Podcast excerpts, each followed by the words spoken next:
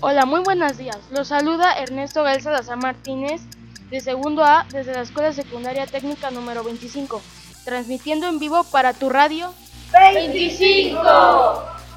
Nos da mucho gusto estar transmitiendo nuevamente para ustedes. Esperemos que disfruten esta emisión.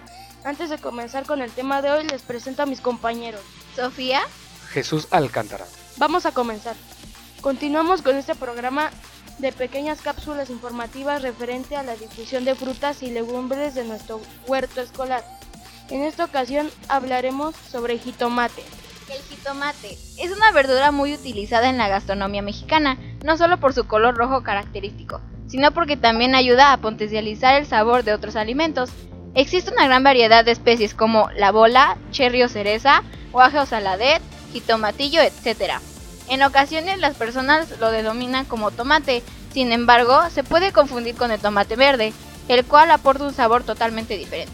Sus beneficios, combate el estreñimiento, evita calambres, retrasa el envejecimiento, mejora la salud de tus ojos, impacto en la piel, evita problemas cardíacos, efectos sobre la diabetes, efectos sobre la salud de los huesos, efectos sobre las células del cáncer. Agradecemos a la maestra Eugenia Rodríguez por la coordinación y apoyo para llevar a cabo este proyecto.